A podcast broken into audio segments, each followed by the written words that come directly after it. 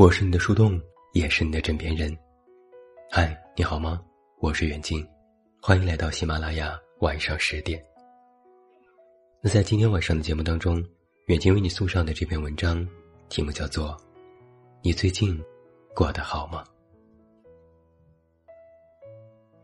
想起一个朋友，他总是一副达不到的样子，好像一直活得很顺。有一天，我好奇的问他。你有什么烦心的事儿吗？他笑着说：“你看到那些顺风顺水的人，他们只是没有当着你的面修船不忘而已。我没你看到的那么厉害，生意上被骗过钱，爱情上被骗过感情。谁还没有在生活里碰一鼻子灰呢？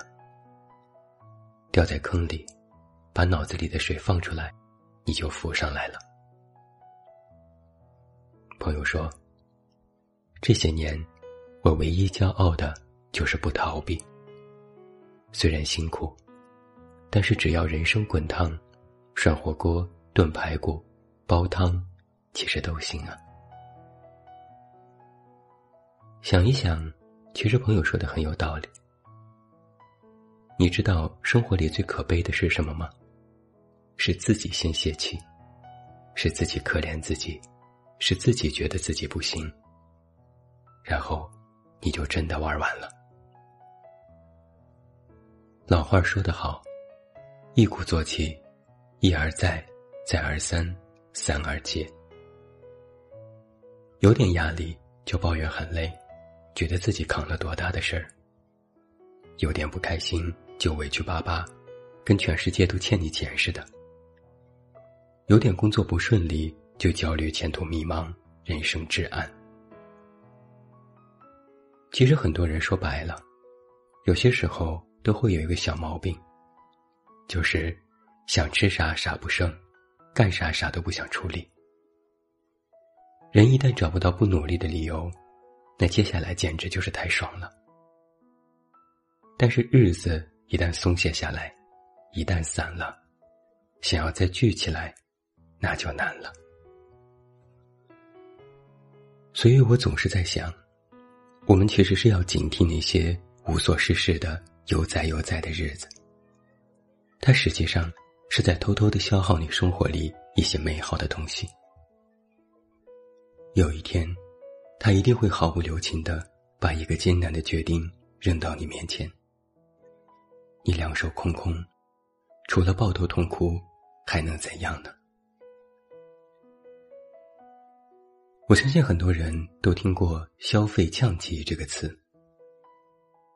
为什么现在越来越多人开始选择消费降级，努力攒钱呢？原因可能是有一点，也许就是在你的人生过程当中的某一刻，你突然发现，钱能够抵抗住生活中的一点暴击。只有手里攒着一点钱的人，才有机会做选择。这不是什么梦想，这是现实的生活。就像是之前有一个读者问我：“我失业了该怎么办？”我问他：“那你接下来有什么打算呢？”他说：“今年好好赚钱，好好攒钱吧。”我问他：“然后呢？”然后就没有然后了。我们总是拿愿景。当成努力的奔头，于是越努力越慌张。当我问你想去哪里，你说想去南方转一转。其实我想知道的答案是：去南京狮子桥尝一尝盐水鸭，去上海的城隍庙尝一尝小笼包，去武汉看看樱花，尝尝热干面，去长沙坡子街来一份红烧猪脚。去广州和朋友闲扯，喝一下早茶。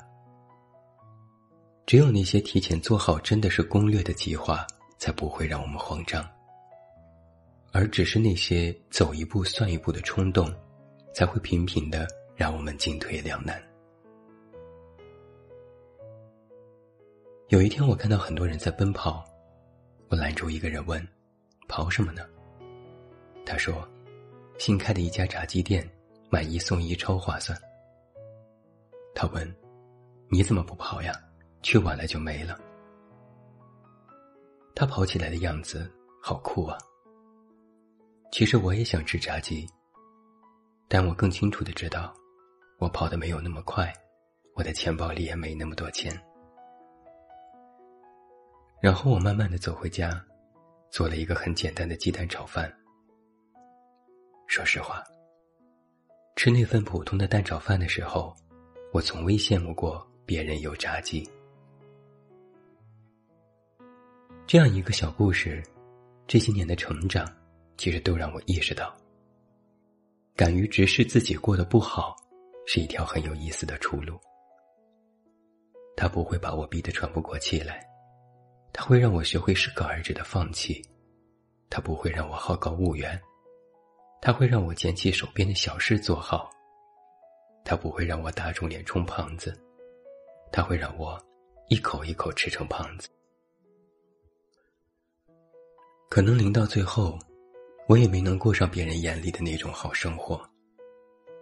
但是，我却终于找到了我生活的节奏。那是只属于我自己的节奏。永远热爱，不急不躁。我也终于知道自己想要什么，然后再通过多少个节奏去得到。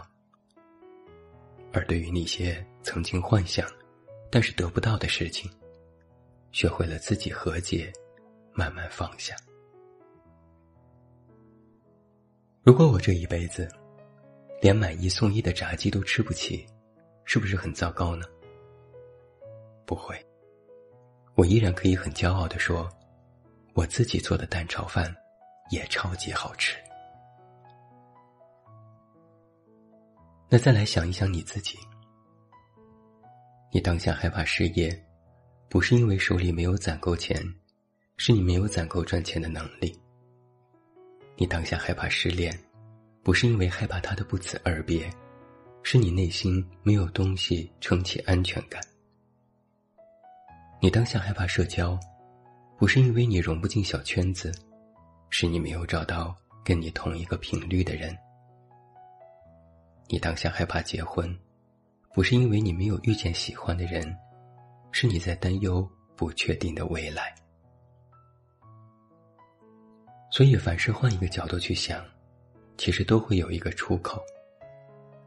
不必讨厌那些糟心的事情，不必纠缠那些费力不讨好的人，不必抱怨生活的不公平，不必焦虑当下为什么得不到。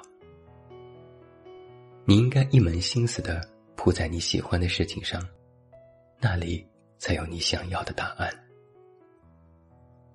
有些心结，有些人，有些向往，放在心里，也许会守护的更久一点。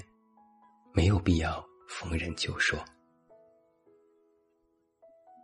如果你认定一件事情，低着头好好做就好。总是抬起头听各种人的意见，就非常容易耽误你手里的活儿。你十分相信他们的建议都是为你好，只是他们忘了，他们不是你。但是，你应该始终都记得，你是谁，你有什么，你要什么。如果你当下过得没有那么好，大概率上是你想要的那些东西在频频给你施加压力。其实你知道的。该得到的总会得到，强求的也总是差一点意思。有时候去正面看待一下自己的能力，其实你就明白了。事到如今，我依然觉得，无论在什么时候，都不要乱了自己的节奏。我们生在了一个秒钟的时代，遇到了一个分钟的人。想谈一场时钟的恋爱，吃点苦头很正常。但你看，酒店大堂里挂着的时钟，看上去一模一样，滴滴答答。但是北京和东京时间，东京和美国时间，其实都不一样。其实他们都有自己的时区，所以，你并不是时间里的唯一怪人，你只是跟他们指的数字不一样而已。你应该有自己的专属时区。生活不会怠慢一个热爱它的人。上紧你的发条，滴滴答答的串起来就好了。你听，小皮球、香蕉梨、马兰开花二十一。每个人。